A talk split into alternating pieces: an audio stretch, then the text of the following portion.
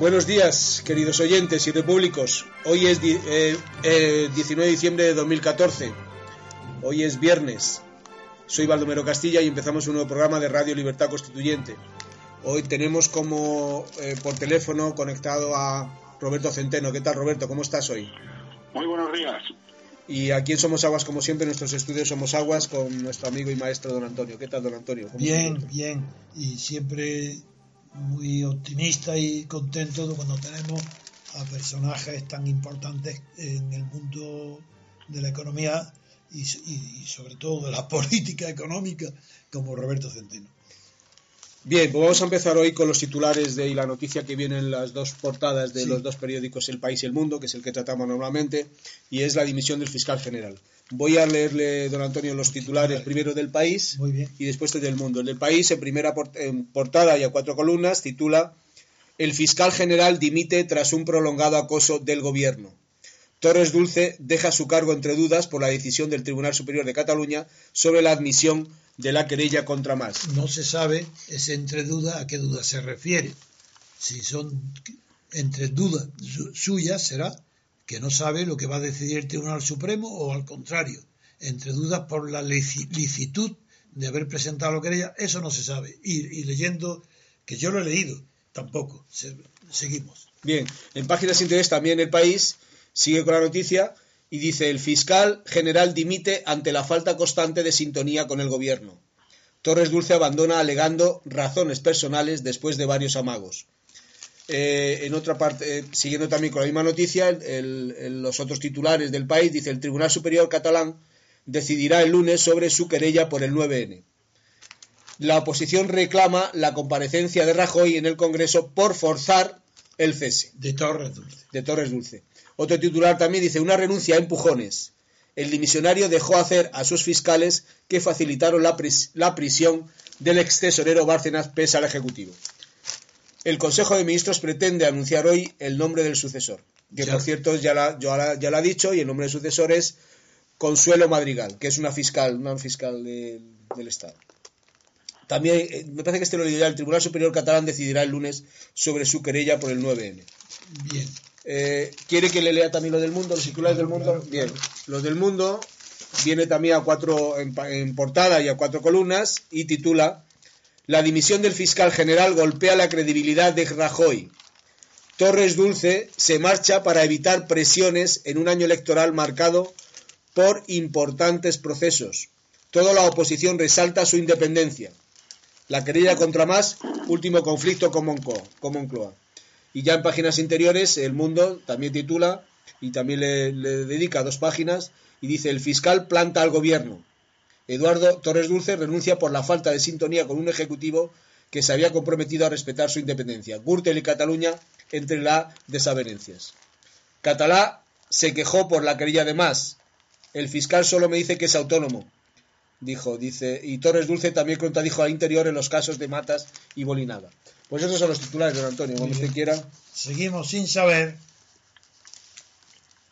Uno, sabemos que la causa inmediata de la dimisión de Torres Dulce, del fiscal general del Estado, ha sido motivada por el asunto de la querella contra Arturo Mas a consecuencia o por los actos del 9N.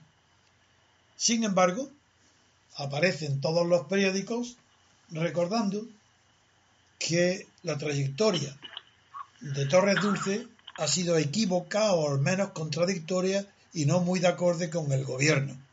Dan- y todos dan a entender que unos estaban hartos del otro, que Rajoy estaba harto de Torres Dulce y Torres Dulce de Rajoy. Y recuerdan cómo este fiscal, todos dicen que es que todos alaban su independencia, pero muy pocos dicen que tan eh, clara como ha sido su independencia, también su incompetencia.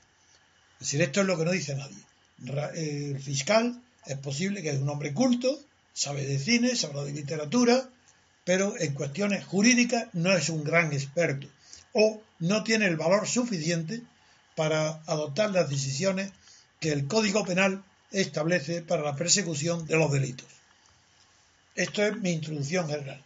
Vaya por delante que, las, que es un hombre que tiene una imagen simpática, por lo menos para mí, pero eso no puede evitar que mi crítica sea dura, porque lo inmediato es que si se va, si dimite, es indiscutiblemente, aunque sea la gota de agua que rebosa el vaso, ha sido el asunto catalán, ha sido la tardanza de gobierno y de él, de todo, la tardanza en que el Estado español, el gobierno del Estado español, responda al desafío de Arturo Más. Desafío chulesco, porque no es solo que haya organizado y haya eh, no desobedecido órdenes del constitucional o nada de eso.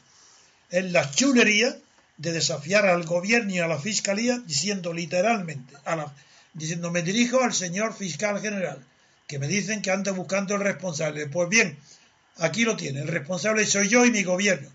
Bien, ante esa chulería, pues con un retraso enorme, ah, se produce la primera reacción de Madrid. Y la reacción es que el fiscal general anuncia, no, la primera reacción es que la representante del Partido Popular en Cataluña, la señora Camacho o Camaño, no sé cómo se llama, Camacho creo, pues anuncia que la Fiscalía General va a poner una querella contra Arturo Más, evidentemente. Eso ha sido un error mayúsculo del PP, porque ha puesto al pie de los caballos al propio Torres Dulce y a la Fiscalía, ya que es imposible que un partido anuncie antes que la Fiscalía lo que va a hacer la Fiscalía. Esto está indicando algo que aunque sea verdad no se dice en público. Está diciendo no que esté fiscal, sino que la Fiscalía está a las órdenes del gobierno. Y una cosa es que hasta ahora todos los fiscales generales han estado a las órdenes del gobierno, sea del color que fuera, y otra que hoy en la Fiscalía General está, ayer estaba Torres Dulce y hoy no está porque se lo han hecho hacer el ridículo mm, presentando la imagen del gobierno de que está a las órdenes del gobierno y que él no hace más que lo que el gobierno lo autoriza. No es verdad, porque en el pasado ya, con la, en el asunto de Bárcenas, pues él, eh, el, el, gobierno no, no ha hecho él no ha seguido las instrucciones del gobierno, que no quería hacer nada contra Bárcenas. Y en otros asuntos igual. Él era, ha sido más, no más duro, más estricto en la aplicación de la ley que el Partido Popular, que Rajoy. Pero en fin, voy a lo que voy, que es que ha dimitido de verdad, ha sido el asunto próximo, inmediato y comprensible para la gente, es el asunto de Cataluña. Entonces, hoy todavía, a pesar de la división y de la cantidad de horas dedicada en todas las televisiones y las radios y los periódicos a explicar los motivos de la dimensión, todavía no está claro qué ha pasado con el, quién es responsable del retraso del gobierno y de la fiscalía en presentar una querella contra Arturo Más por el 9N. No está nada claro todavía si el gobierno quería que presentara la querella y esto es Red Dulce el que no quería, un punto que está, que tiene fundamento y hay pruebas, o indicios, y otro, el contrario, que, Torres, que el gobierno no quería y Torres Dulce quería. También hay indicios contradictorios. El hecho es que todavía no sabemos por qué se ha producido un vacío de poder en el Estado que no reacciona ante el desafío del soberanismo catalán, de los independentistas, que campan por su respeto como si la representación del gobierno, es decir, los representantes del Estado en Madrid, se hubieran ausentado de Cataluña durante 10 días, una semana, hasta que hay la primera reacción de la querella. Y esto aún no se sabe, pero es tan grave, tan grave, que ha dado pábulo a un crecimiento, a una chulería mayor de eh, Arturo Más, que parece haber leído, no lo ha leído porque es muy cateto y muy inculto, pero eh, parece como si conociera la frases y el pensamiento de Racine en la obra eh, grandiosa de Britannicus, Germanicus, que dice que un crimen grande solamente se borra mediante otro crimen mayor. Y aquí el crimen ha sido que el crimen de Cataluña porque se llama criminales, todas las acciones penales están enjuiciadas y por el Código Penal son crímenes. Entonces, la acción de independencia de Cataluña, prolongada durante, desde que se inició la primera asamblea pidiendo la cesión de competencias del Madrid a, a la Generalitat para que pudiera celebrar referéndum de independencia, de autodeterminación, del derecho a decidir, desde ese momento no ha habido ninguna presencia efectiva del gobierno central de Madrid para interferir e interrumpir el proceso delictivo que lleva casi dos años sin parar. Y eso es gravísimo. Y el fiscal general que ha hecho nada, nada durante esos dos años. ¿Y ahora qué? En el último momento. ¿Pero cómo? Pero si es que es un proceso lo que hay en Cataluña, si no son actos aislados. Si es que no existe desobediencia ninguna al, Tribunal Constitucional. Eso no es un delito de desobediencia. Claro que hay desobediencia, pero no autónoma. No como un delito autónomo, sino como un acto necesario, obligado, precedente a celebrar el referéndum prohibido del, el, simulacro, la comedia, el, esperpento que se celebró el 9N, para celebrarlo y hacer ese acto se requiere previamente desobedecer en lo que le ha pedido el Tribunal Constitucional que no lo haga. Y, eso pero eso no constituye un delito de desobediencia. Es una ignorancia jurídica supena, supina. Quiero decir que el fiscal general, empezando por ahí, no tiene idea, no quiere aplicar el derecho penal. ¿Y todos los, por qué lo hace? Porque es ignorante de ninguna manera.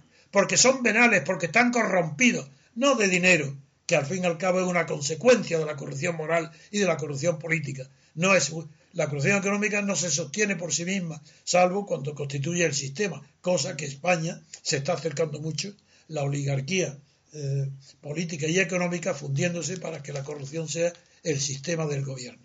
Pero en fin, vuelvo al tema, que, la, que no hay tampoco, una, que dice, ya se, cifra se ha cifrado en 9 millones aproximadamente lo que ha costado organizar desde el principio los actos el, el 9 de noviembre. Bueno, pues eso tampoco es un delito autónomo de, eh, malversación. de malversación de fondos públicos, de ninguna manera. Eso es un acto dentro de un proceso y del cual ese acto es uno más y, no ni siquiera es que sea más decisivo, es cronológicamente son los actos necesarios que constituyen todos ellos en conjunto y los que van a continuar un proceso de un delito único, solo, que se llama sedición. No se llama desobediencia, ni se llama malversación, ni prevaricación. Se prevarica, pero ¿qué, ¿eso qué es? O se usurpan funciones, pero porque eso que, pero si, si todo eso está dirigido a una intencionalidad, un fin, son actos que no son autónomos, que están pidiendo y requiriendo un proceso donde hay siempre un antecedente para que haya un consecuente. Entonces el delito no es un delito antecedente y otro consecuente es un mismo delito. En fin, yo digo nada más, para pasar, hay tantos asuntos que tenemos que pasar, que seguimos sin saber quién ha presentado la querella. Si la iniciativa de presentarla ha sido por el fiscal general o por el gobierno. Parece ser que la última noticia, lo último que hay, es que ha sido el gobierno con mucho retraso el que ya ha presionado para que presente la querella. Y eso explica por qué las vacilaciones y por qué hace una querella que no es, que es rechazada por los fiscales de Cataluña, de la Junta de Fiscales, y que luego es admitida y que solamente lo hace por cuatro delitos menores, como yo lo digo como si fueran multas de tráfico, para eludir el delito que se ha cometido, verdadero delito, que es el delito de sedición. Por tanto, un suspenso general para el fiscal general, suspenso general para el gobierno, para Rajoy, para Soraya, para todo el gobierno, y suspenso general para toda la prensa y todas las radios y todas las televisiones, que todavía no ha habido uno solo órgano que diga lo que yo digo aquí, como jurista, como yo no soy especialista en penal, pero no me hace falta, sé los fundamentos del penal. Y aquí hay un, un delito típico que abarca todos los actos porque es un proceso que se llama sedición. Y el tema ha sido que estos pusilánimes cobardes que no se atreven. Ah, hay una frase en el periódico, creo que es en El País, donde dice que han presentado, que, que el gobierno, y de acuerdo con el fiscal general, dicen una frase en el país, que, que no presentaron la querella durante una semana por temor a las consecuencias. Es decir, los delitos y la violación de las leyes hay que dejarlo. El gobierno y el fiscal general si se teme unas reacciones en Cataluña más graves.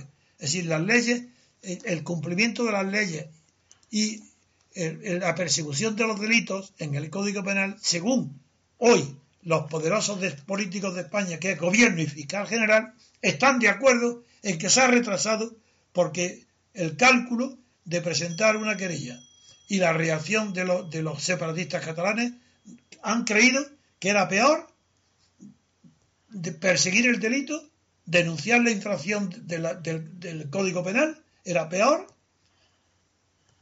hacer respetar el Código Penal, las leyes, que dejarlo pasar. Y eso ha sido el resumen de todo lo que tenía que decir. Muy bien, Roberto, ¿tienes algo que decir? Sí, vamos a ver, yo en el tema jurídico no entro y tampoco en las intenciones de si ha sido el gobierno el que ha presionado o ha sido Torres Dulce que mm, ha tirado para adelante en contra de la opinión del gobierno. Yo más bien sería partidario de lo segundo en contra mm, de lo que dice don Antonio por una razón muy sencilla. No es lo que dice la prensa, ¿eh? Yo no... ¿Qué? es lo que dice la prensa? Yo no... Eh, eh, yo lo he extraído de los extractos de la prensa. Ah, vale, vale, vale.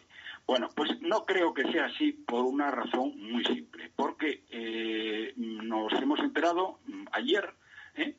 que este gobierno de cobardes y de traidores, que ha sido quien ha financiado todo el proceso secesionista de Cataluña desde el mes de marzo del año 2012, cuando Rajoy eh, empezó a regar de miles de millones a Cataluña para que pudiera eh, mm, sobrevivir, porque realmente estaba quebrada en ese momento y tenían que haber sido intervenida. En total, hasta ahora mismo, han sido 35.000 millones de euros los que estos eh, miserables eh, secesionistas y traidores se han llevado, y con lo que han hecho dos cosas, básicamente. Primero, más ha podido ocultar su desastrosa gestión, porque él no se ocupa de la gestión de Cataluña desde hace ya dos años, ¿eh?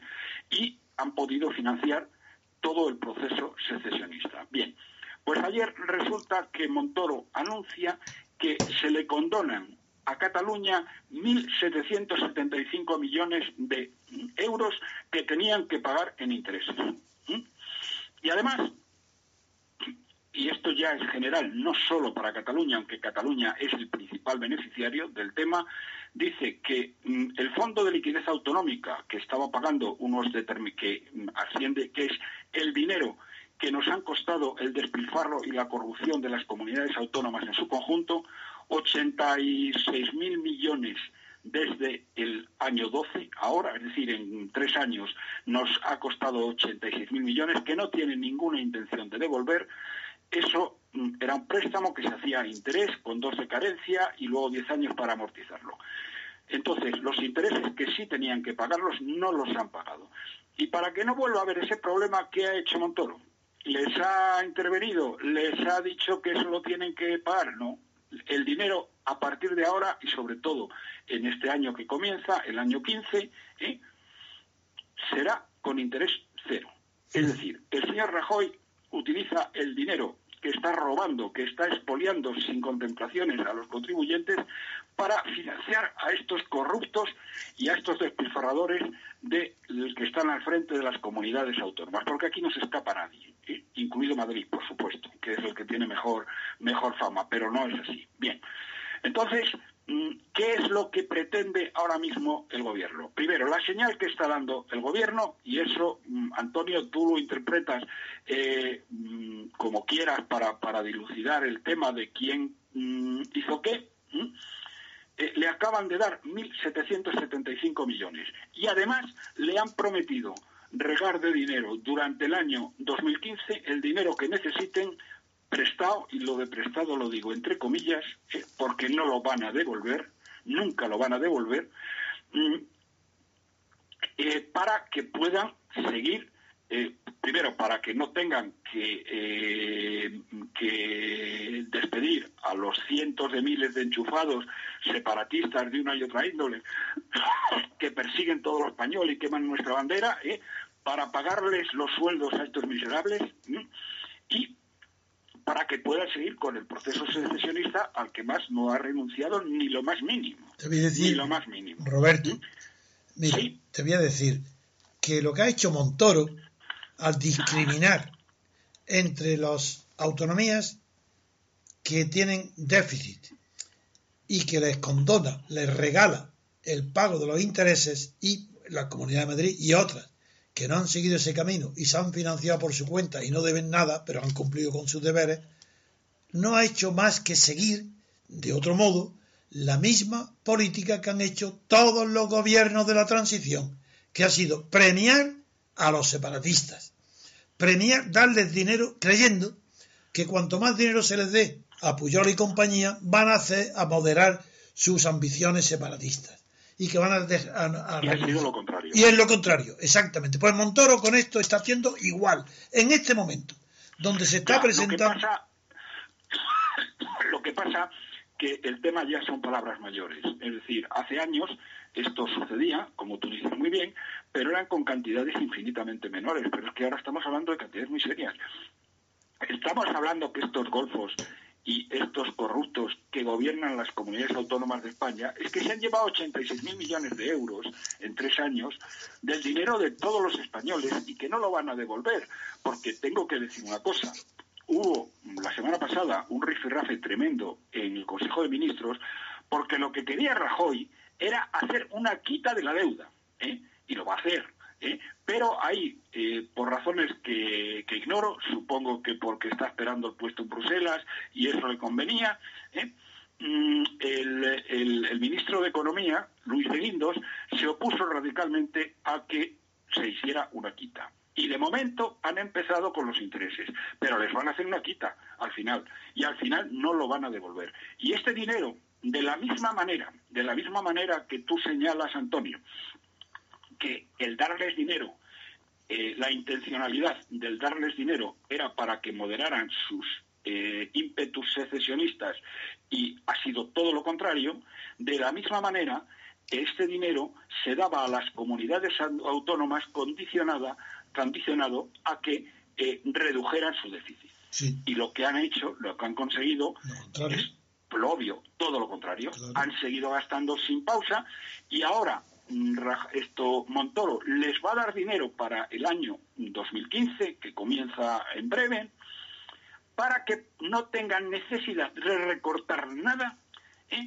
y para que puedan seguir contratando enchufados eh, amigos y correligionarios eh, con sueldos de lujo, porque, mm, entre otras razones, mm, estos van a perder poder acarretadas y antes de eso quieren colocar a, decenas de miles de parientes y amigos y dejarlos colocados ahí eh, para el futuro. Porque esto entre el PSOE y el PP se ha respetado siempre. Es decir, yo te rasco la espalda a ti, como decía una famosa canción de Elvis Presley, y tú me la rascas a mí. Y este es un poco el, este es un poco el tema. Entonces, la diferencia, si quieres, no es una diferencia conceptual, ¿eh? pero es una diferencia eh, cuantitativa brutal. Bien, Roberto, para concluir este tema, para hoy, para hoy, porque esto es un tema inacabable, mm, quiero decir que la última versión, después de leer toda la prensa y haber escuchado todo este asunto que tanto interés tiene para el porvenir inmediato de la situación política catalana, parece que ha sido, primero, el gobierno no era partidario de hacer nada y no hay indicio alguno de cuál sería o cuál fue la postura de Torres Dulce. Pero después, cuando desafió ya Arturo Más, el gobierno ya presionó a, a este hombre, a Torres Dulce, para que hiciera la querella. Y en esos momentos anteriores, ya Torres Dulce, sí, es verdad, porque yo creo que la señorita representante del PP, el portavoz en Cataluña, no, no mintió. Ella cometió la indiscreción de saber que el fiscal general ya había dicho que sí, que ponía la querella. Entonces ha habido ahí unos cambios de criterio que se unificaron cuando la chulería de Arturo Más. Pero entonces sobrevino algo inesperado y es la sublevación de la Junta de Fiscales de la eh, Cataluña contra el criterio del fiscal general y ya lo demás ha sido cumplimiento de trámites. Es decir, yo sigo diciendo, uno, la dimisión de Torres Dulce acredita, uno, que el gobierno de Rajoy no cesa, el gobierno del Partido Popular, como pasó antes con Aznar, no cesa de presionar a los fiscales generales para entorpecer todas las investigaciones de los delitos cometidos por alguien responsable del PP, en todos los casos. Luego ahí está clarísimo que Rajoy no respeta, no digo es tonterías que dicen separación de poderes, ¿cómo va a haber separación de poderes dentro del Ejecutivo? Habrá separación de personas, no de poderes. Eh, eh, el gobierno es ejecutivo y la Fiscalía General es ejecutiva. La separación de poderes es otra cosa. Es la separación del legislativo y del ejecutivo porque el Ejecutivo corresponde al Estado y el Legislativo corresponde a la Nación. Y si hay separación entre Estado y Nación, es natural que no puede haber nada bueno si no hay separación del gobierno y de, la Asamblea Legislativa. Lo de Torres Dulce es de broma. Eso no es separación de poderes. Lo que sí es verdad es que la reforma del año 2007, dando independencia al fiscal, al fiscal general, que ya no puede ser destituido, como hasta entonces podía por el gobierno, pues ahora es que es lo que demuestra uno, que ni, Torres Dulce tiene carácter, energía y seguridad en sus criterios penales para perseguir delitos como el de sedición de Cataluña, ni Rajoy respeta la autonomía del fiscal general. No lo respeta el gobierno de Rajoy ninguno de los procesos contra algún dirigente como el de Bárcenas o los demás, todos donde esté implicado el Gürtel, donde está implicado el Partido Popular, el gobierno interfiere la labor de los fiscales y del fiscal general. Esa es la conclusión mía por hoy. Muy bien. Es bastante obvia. Perdón, antes de cerrar este tema, hay una pregunta que te quiero y que seguramente se están haciendo muchos oyentes y que te quiero hacer a ti. Eh, van a ser dos preguntas. ¿Qué crees que van a hacer los fiscales catalanes el lunes?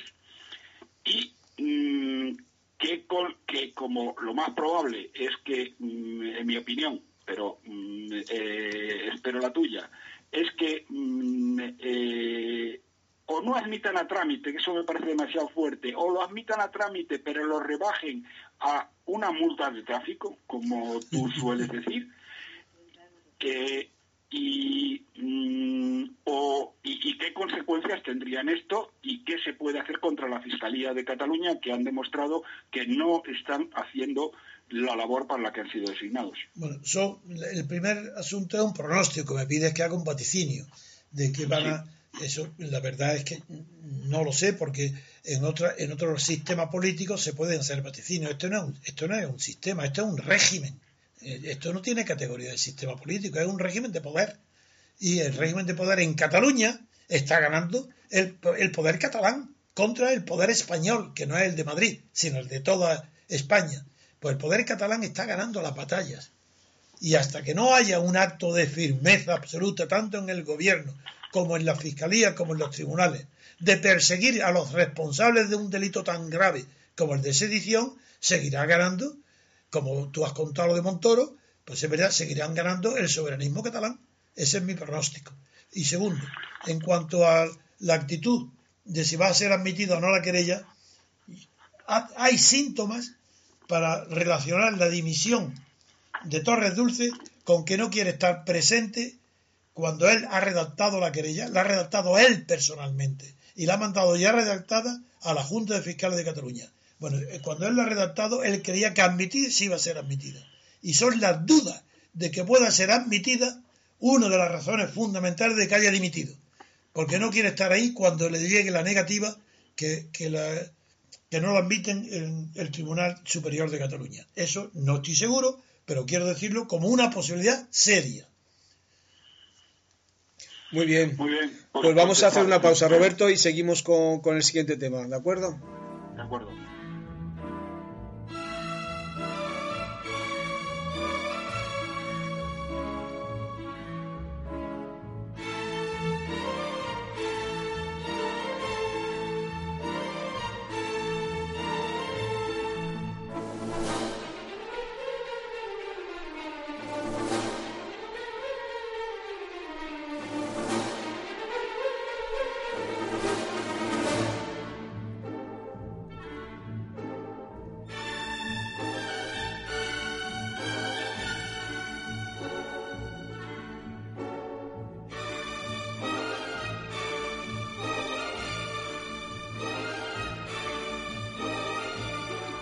Queridos amigos, seguimos con el programa. Vamos a tratar ahora una eh, noticia que viene en portada también en el país, a una columna, y titula El Supremo denuncia presiones por la liberación de Tarras. La Sala de lo Penal pide que se actúe ante las críticas del ministro del Interior. Trece de los dieciocho magistrados de la Sala de lo Penal del Tribunal Superior eh, firmaron allí una carta en la que solicitan al presidente de ese órgano, Manuel Marchena, que actúe ante, las declaraciones del ministro del Interior, Jorge Fernández, en las que califica de lamentable las, las escarcelaciones de Tarras por la Audiencia Nacional. Ya en páginas interiores, titula El País, la sala principal del Supremo protesta por las injerencias del Gobierno. Trece jueces piden que el ESMES actúe por unas palabras del ministro del Interior. Esta noticia también la trata el mundo no, con un poquito menos de, importancia, pero bueno, la trata también portada y dice, la Sala Segunda del Tribunal Supremo reclama al ESMES que, frene las intromisiones del gobierno. Y ya en páginas, en páginas interiores dice, jueces contra las injerencias del gobierno. Magistrados del Tribunal Supremo reclaman respeto a la independencia judicial. Pues esta es la noticia, don Antonio. Bien. También aquí se muestra, como en la anterior que hemos comentado, de la situación de los fiscales, del fiscal general, también aquí se muestra de una manera aparatosa las contradicciones, la debilidad del gobierno y que no hay un funcionamiento coherente de las instituciones del gobierno ni del Estado. Con lo cual nos acordamos qué hace el rey. No está en la Constitución para moderar los conflictos o las separaciones o problemas que pueda haber entre instituciones. ¿Qué hace el rey? Cuando se está hundiendo, están enfrentadas la institución de la Fiscalía General de, de Cataluña y del, y, y del Estado. Y cuando ahora aquí se producen injerencias del gobierno en las sentencias del, del Supremo, del Tribunal Supremo, la noticia es que el Tribunal Supremo del 18, de, la sala de lo penal, 18, 15 miembros de 18, protestan de las declaraciones que han hecho, sobre todo el ministro del Interior Fernández. Y es verdad que este ministro, en la primera parte de sus declaraciones, está haciendo uso del derecho de expresión, de libertad de expresión, que dijo que es que la sentencia, la escarcelación de Tarra, con arreglo a la ley y al marco europeo que permite sumar los años de prisión, de privación de libertad, sumar los tiempos eh, cumplidos en países extranjeros, en las prisiones extranjeras, sumarlo a las que cumplan en España, eso es, en ese marco europeo es legal. Entonces, está permitido que los que no estén de acuerdo con ese marco digan, aunque la, la, sentencias de que dicta o las resoluciones que está dictando la, sala de lo penal sean correctas desde el punto de vista del marco europeo, pues son, y entonces lo que ha dicho el ministro, que son lamentables. Pero ese no es el fondo, porque el fondo es mucho más grave. No se trata de la palabra lamentable, porque eso todo el mundo puede decir, el gobierno también, que una sentencia le guste y otra que no le gusta. Lo que es intolerable y que no va contra la separación de poderes, sino contra la incoherencia del poder ejecutivo es y, la incoherencia del poder ejecutivo en este caso no, no separado del judicial porque el, el, judicial procede de los nombramientos de los ejecutivos y de los partidos estatales porque tanto el PP como el PSOE son órganos del Estado pues bien aquí el problema está ¿cómo? Perdona, Roberto, es que se, se, está oyendo. Ah, ya, ya, ya. Bien, bien, siga, don Antonio. Continúo. Mm, aquí, Díaz, lo grave de las declaraciones del ministro del Interior es que ha llegado a decir que, que ha, ha, estado o que puede ser considerado una prevaricación. Es decir, prevaricación quiere decir una injusticia porque a sabiendas de que una revolución es ilegal, se dicta. Y eso es imposible que se diga de eh, la sala de lo penal que ha aplicado rigurosamente el texto legal europeo. Eso no se puede decir. Pero se ha atacado al ministro porque no se atreven a atacar directamente a la presidenta, que a la vicepresidenta, a Soraya. porque ella sí que ha conculcado gravísimamente no la separación de poderes que en España no hay, es el respeto del poder ejecutivo a las sentencias del poder judicial. Que no hay poder ninguno. Lo que hay tiene que haber ser independencia. El judicial no tiene poder, no tiene poder ni tiene que tenerlo. Lo que tiene que ser es independiente eh, de, de, los otros dos poderes. Pues bien, ¿qué es lo que ha dicho la vicepresidenta?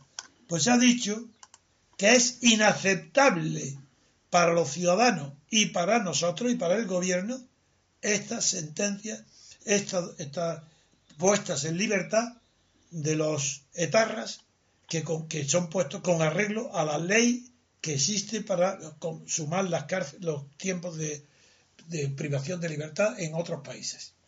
Pues bien, esto es lo que es inadmisible. ¿Cómo una cosa es criticar a las sentencias o las resoluciones de los jueces, diciendo que no te gustan, que son malas o que están poco fundadas o lo que quieras? Y otra cosa, que el gobierno diga que es inaceptable. Pero ¿cómo que no lo acepta? ¿Qué significa eso? Ah, entonces como no lo acepta, va a volver tú a meter en la cárcel a los que han liberado a Santi Potro y compañía.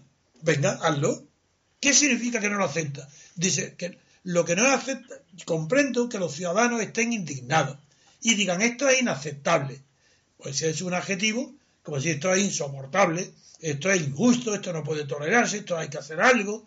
Muy bien, pero el gobierno, que el gobierno diga que no acepta la puesta en libertad de Santi Potro y compañía, que no lo acepta, pero que, ah, lo va a encarcelar, va a mandar a la policía para remediar que no lo acepte, eso es gravísimo. Pero no atacan a Santa María porque se van al punto débil del ministro del Interior. En lugar de atacarla, que el ministro del Interior lo que ha hecho es repetir a posteriori, después de Santa María, la mismo, un criterio más benigno que el de Santa María, aunque ha cometido el error este eh, ministro del Interior de hablar de que es posible una prevaricación. Eso, eso, es, eso es solamente un ignorante puede decir esa una locura tan grande. En fin, esto es lo que tenía que explicar a la opinión pública sobre este asunto, Roberto Centeno.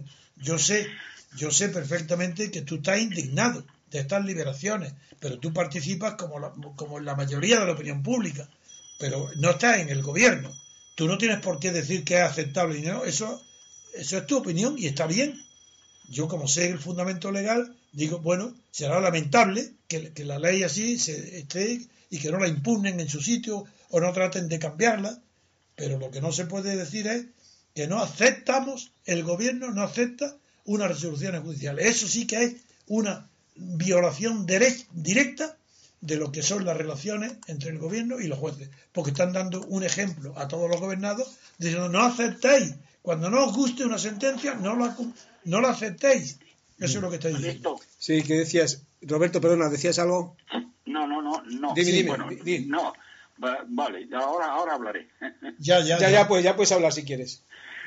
Bueno, vamos a ver. Yo diría que hay dos cosas, eh, eh, dos temas que me quiero señalar. Lo primero es que eh, don Antonio, con mucha razón, se rasga las vestiduras porque mm, Soraya Sáenz de Santa María, la, nueva directora de opinión del mundo, del país, eh, eh, dice que eh, no lo acepta.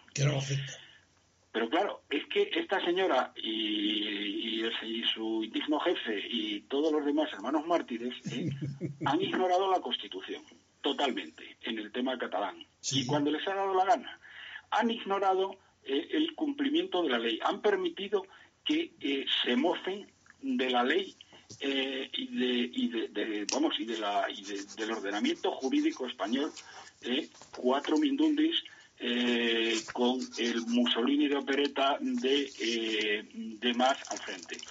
Esto con todo me parece infinitamente más grave, infinitamente más grave.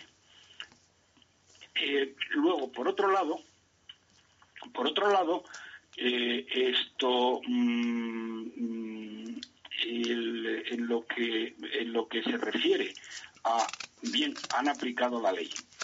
¿Y qué ley? Y yo esto es una pregunta realmente que le hago a don Antonio.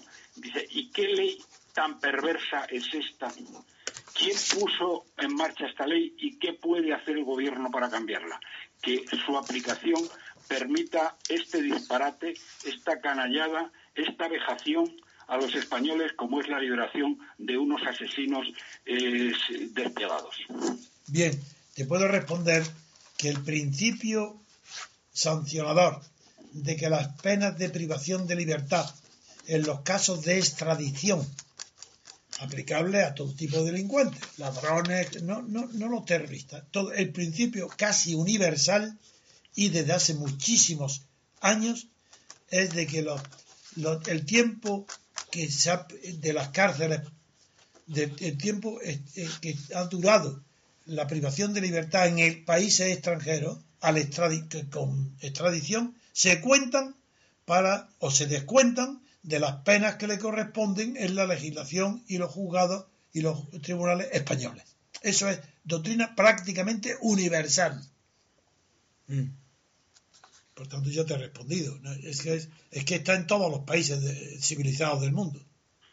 O sea, que no hay manera de meter entre rejas a estos asesinos y tirar la llave al Cantábrico. No, no, no. Tendrían que hacer eh, acusándolos de otros delitos, otros, pero por lo que han sido condenados, pues la ley es así. Pero es que eso, ¿por qué no, por qué no se ha previsto de antemano?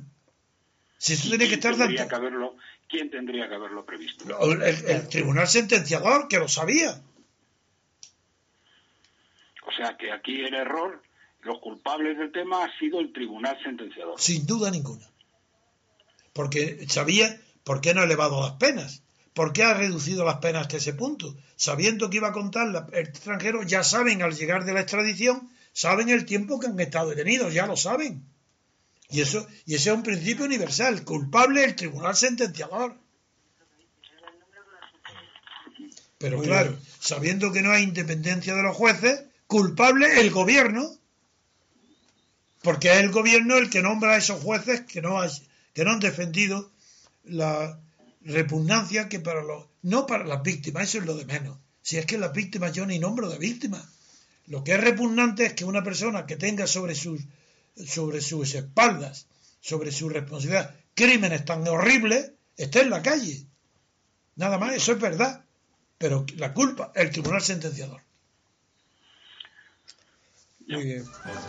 Pues si, si quiere, eh, vamos a hacer una pausa y seguimos con las siguientes noticias.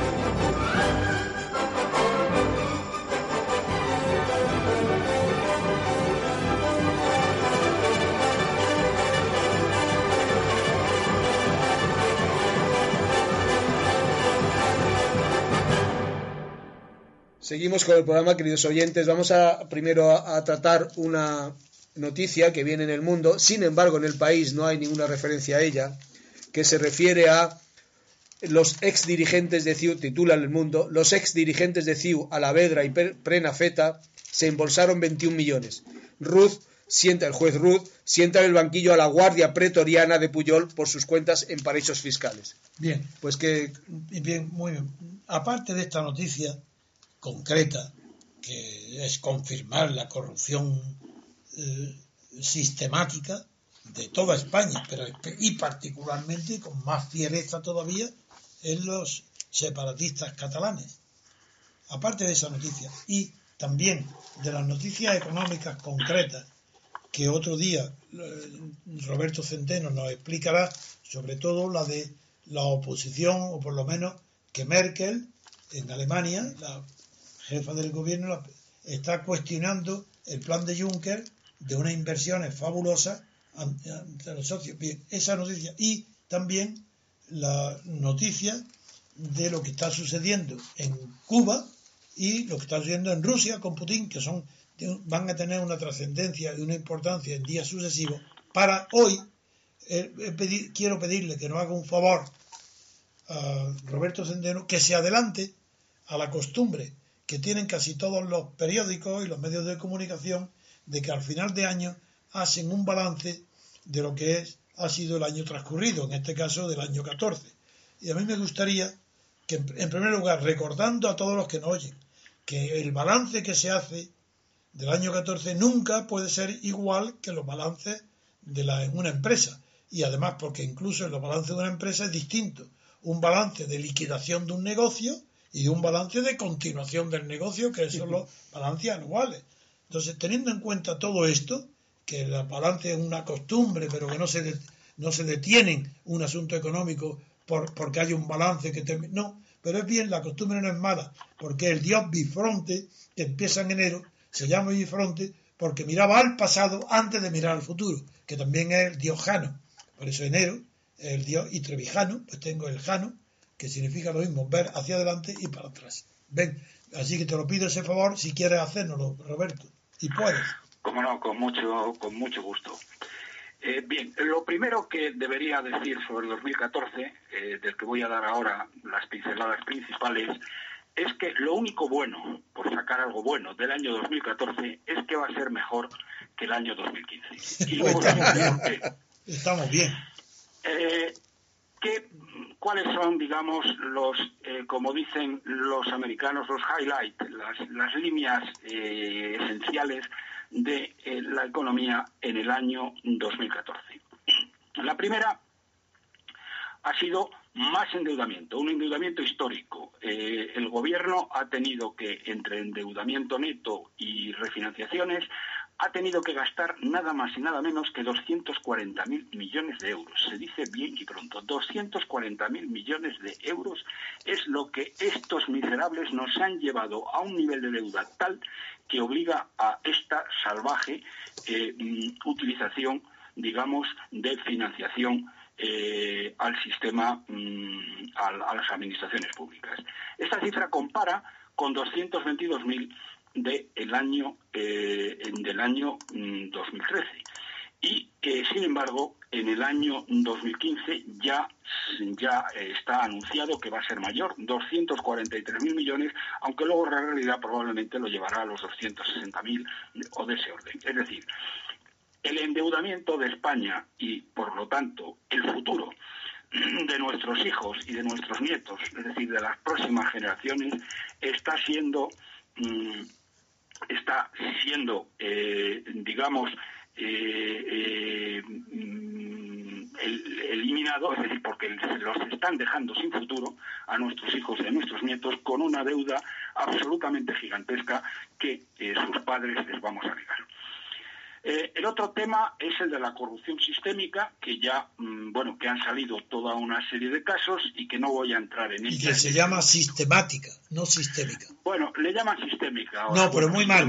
Lo llaman los Bien. ignorantes. Los que no Los saben que sí. bueno. No, no, te digo por qué. Porque la, la palabra sistémica la inventan, la crea la teoría de sistemas de Bentalanfli y Laszlo. Y ellos utilizan sistémico como una nota fundamental, como si la corrupción estuviera eh, eh, fuera el, la causa original, eficiente y finalista de una de la Constitución española. Eso no es verdad. La Constitución y la corrupción en España producen una degeneración y una corrupción que se llama sistemática, que significa que es connotativo al régimen español la corrupción, pero que no es sustancial, porque no es la sustancia, no, es no está compuesta de corrupción, sino de poderes oligárquicos. Esa es la sustancia. La corrupción es un medio de mantenerse. Por eso no se puede decir sistémica. Eso, claro, tú no tienes por qué saberlo, pero yo te lo digo que eso es producto de las personas que ignoran por completo lo que significa sistémico. Que eso ha sido creado por la teoría de sistemas, por la filosofía de sistemas. Y se creó, eh, comenzó a utilizarse la palabra en 1930 y tantos, no me acuerdo bien, y, y se puso más o menos de moda en los años 50, no antes. Bien, De acuerdo. Bien, visto esto, quiero señalar también eh, eh, los temas que más han afectado eh, en el año a la población española y hay uno que es muy, muy representativo, que es cómo se han desplomado dentro del reparto de la tarta nacional, es decir, o de la riqueza nacional, del PIB, eh, desde que gobierna Rajoy, eh, cómo se han desplomado la parte de los salarios y cómo se ha incrementado la parte de los impuestos. Normalmente el reparto del PIB se divide en tres trozos. Salarios, por un lado, mm, excedente empresarial. Aléjate un poco. Excedente empresarial e impuestos indirectos, impuestos sobre la producción y sobre las importaciones. Bien. En el año 2011, cuando el indigente mental Rodríguez Zapatero eh, deja el gobierno con deshonor, eh, eh, los salarios representaban el 49,5% del total del PIB. En el tercer trimestre de este año, el último que tenemos referencia, la parte de los salarios se ha desplomado al 46,6%. Nunca eh, de una manera brutal.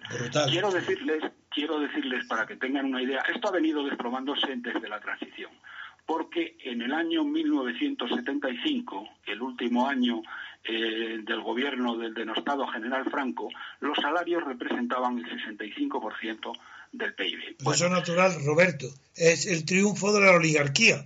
Tiene que disminuir. Eso es natural. Bien, pues, pero es, así.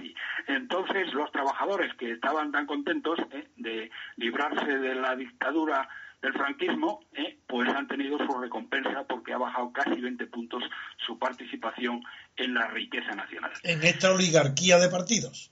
En esta oligarquía de partidos.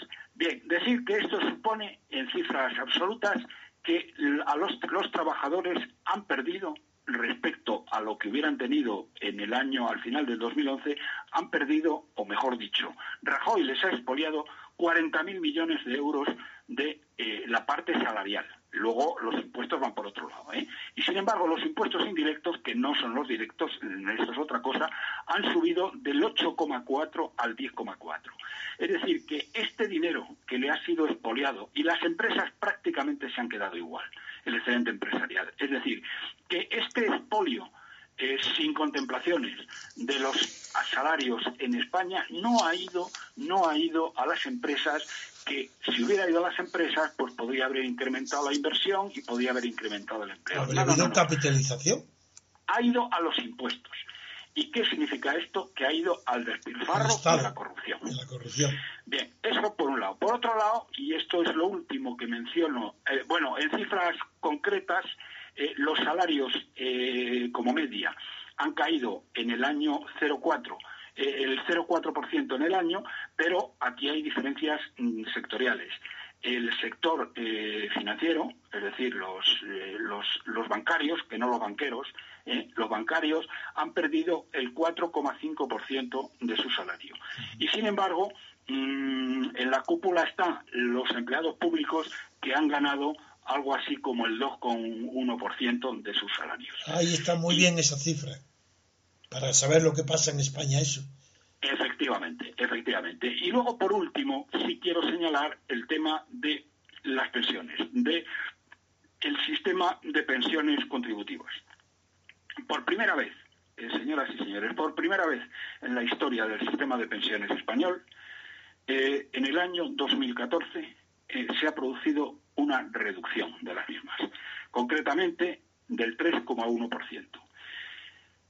Y esto mm, se estructura de forma diferente. Las pensiones eh, normales eh, han, mm, las pensiones de jubilación, la jubilación ha bajado el 1,5%. Todo esto lo han hecho de tapadillo, ¿eh? de tapadillo, no lo han hecho diciendo reducimos, recortamos, no, sino que han ido recortando toda una serie de cosas y esto es el efecto final. Las pensiones el 1,5 de media, pero donde se han desplomado han sido en las pensiones de viudedad y en las pensiones de orfandad, que estos miserables las han reducido en un 11%.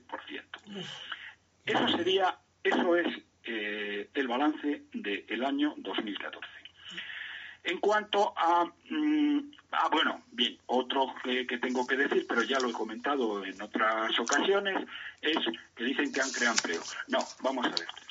Lo que han creado, lo que han creado esta gente es empleo basura. Han sustituido empleos eh, de 40 horas semanales eh, y razonablemente remunerados por empleos de 10 horas semanales. Y claro, si usted coge y baja y, destruye un empleo de 40 horas semanales y lo sustituye por dos de 10 horas semanales, lo que está sucediendo es que se está incrementando el empleo. Bien, esta es la política de Rajoy, o como dice la, ignorante eh, ministra de Trabajo, dice, esta es la nueva política de empleo del gobierno de Rajoy. Y efectivamente, es esta, ¿eh? es esta. España está caminando hacia el tercermundismo laboral. Según la última eh, información de la agencia tributaria, el 60% de los declarantes en la del IRPF, eh, el 60%, eh, queridos amigos, gana mil euros o menos. Y la mediana o el valor más probable está en torno a los 800. Eso, señoras y señores, es un salario tercermundista, un salario de pobreza. De, realmente de pobreza. Y a eso es a lo que estamos yendo y nos estamos acercando. Bien, y dicho esto, y dicho esto, ¿qué es lo que nos depara? ¿Qué es lo que eh, nos depara y con los datos que tenemos en la mano? ¿Quiénes son los grandes perdedores eh, del año 2015? Primero voy a referirme a los únicos ganadores. Los únicos ganadores del año 2015 van a ser, en primer lugar, eh, en, primer lugar, los grandes ganadores eh, van a ser eh, los despilfarradores y corruptos de comunidades autónomas y ayuntamientos, a los que, como he dicho antes, Rajoy les va a seguir regando de dinero con lo que expolia al resto de los españoles. Les van a dar dinero para que no tengan que recortar nada, para que puedan contratar a más enchufados, eh, dado que se trata de un año electoral. Por lo tanto, esos sí van a vivir mejor en el año 2015. Digamos que hasta mediados de 2015, hasta, hasta mayo, porque después de eso, una buena parte de las cúpulas del PP, afortunadamente y gracias a Dios, estarán en el paro. Eh, no así Mm, los de cientos de miles de enchufados que seguirán ahí porque si gana el Partido Socialista pues van a seguir donde están. Y no digamos, y no digamos, oye, Roberto, y no digamos los que van a ir mejor si gana Podemos. ah, bueno, eso ya, Porque ya, es que ya está descubierta su corrupción. Ya, ya, ya, ya. Pero bueno, vamos a ver. Y luego otros que irán mejor son las oligarquías monopolistas y financieras o las grandes constructoras que eh, están enchufadas al boletín oficial del Estado. Esos son los, los, los ganadores. ¿Y quiénes son los perdedores? En primer lugar, los 9,5 millones de jubilados, las viudas y los huérfanos, que van a ver de nuevo reducidas sus pensiones porque eh, el sistema no se sostiene aunque el gran hachazo lo van a recibir después de las elecciones. Es decir, los 9,5 millones de jubilados pueden eh, pensar en una situación similar a la del año 2014, de que van a perder mm, pues el 3,1% de media, eh, pero cuando eh, terminen las elecciones la pérdida no va a ser del 3,1, sino que va a ser del 10% anual durante al menos un par de años o tres. Pero en cualquier caso, los jubilados perderán poder de compra durante el año 2015. Por tanto, no son eh, para los jubilados el año 2014 ha sido mejor que el que va a ser el año 2015. De eso no tengan ni la menor sombra de duda. También salen perjudicados los 14,6 millones de ocupados que no son empleados públicos que van a haber reducido un año más sus salarios. Eh, ¿Por qué razón? Porque el eje central de la política de la medida estrella de la política de Rajoy, que ha dicho que eso no se puede tocar porque amenazaría eh, el, crecimiento. Dice, ¿qué, crecimiento nos está usted hablando? Había que preguntarle. Pero bien, eh, van a ver, van a, eh, están en un proceso que comenzó con el reinado de Rajoy de deflación interna o deflación salarial. Ese proceso de deflación salarial van a seguir y, por lo tanto, como conjunto, la masa salarial de esos 14,6 millones de ocupados va a verse reducida por lo menos en la misma cantidad que se vio reducida en el año 14. Eh, por lo tanto, 14,5 millones, una parte de ellos, una buena parte de ellos, no todos, pero una buena parte de ellos, el año 15 será mm, peor que el año 14. Eh, ¿Quién más? ¿Para quién más el año 15 será peor que el 14? Bueno, para las pymes y para los autónomos, porque la financiación va a seguir cayendo. Y luego, ¿qué pasa con todos los contribuyentes? Pues con los contribuyentes mm, van a percibir una situación que es un puro espejismo y que a muchos les va a engañar. El primero de enero, eh, bueno, mejor dicho, mm, el primero de febrero, con la nómina que reciban del, eh, mes de febrero, de enero, eh, van a recibir, van a tener, van a recibir más dinero, mm, suponiendo que el salario no haya variado, porque las retenciones por el IRPF van a disminuir, van a disminuir. Y entonces van a recibir algo más de dinero. Pero claro, lo que tienen que darse cuenta, y probablemente no se vayan a dar cuenta de inmediato, y ya se lo aviso, es que ese dinero lo van a tener que devolver con creces cuando en el año 2016 hagan la declaración de renta del 2015. Porque lo que, eh, lo que ganan por los menores tipos del impuesto, del IRPF, que han bajado algo, eh, mucho más en las rentas altas y mucho menos en las rentas bajas, porque esta es la marca de fábrica del PP, eh, lo que han ganado o van a ganar por los menores tipos lo van a perder en la declaración de renta por la eliminación de un montón de deducciones. Porque claro, lo que ha hecho el ínclito Montoro eh, ha sido bajar los tipos, pero eliminar deducciones. De tal manera que lo que pagan al final es más. Entonces, yo diría que esto es la situación que les espera a la inmensa mayoría de los españoles, para los cuales, sin la menor sombra de duda, lo único bueno del 2014 es que será mejor que el 2015. Muy bien. Muy bien, Roberto. Pues muchas gracias por tu participación. Bueno, ya aprovecho para felicitaros a todos las Pascuas y desearos lo mejor, que si no es dinero, por lo menos espero que sí sea en salud, que es más importante. Muy bien. Pues gracias, Roberto. Nos vemos en el, próximo programa. Gracias. Espera. Como nos veremos, eh, hablaremos mucho más, todavía no te felicito. Yo espero que. Pues me parece muy bien. Todavía no, porque habrá días mejores. Hasta, hasta pronto. Hasta pronto. Adiós. Muy bien.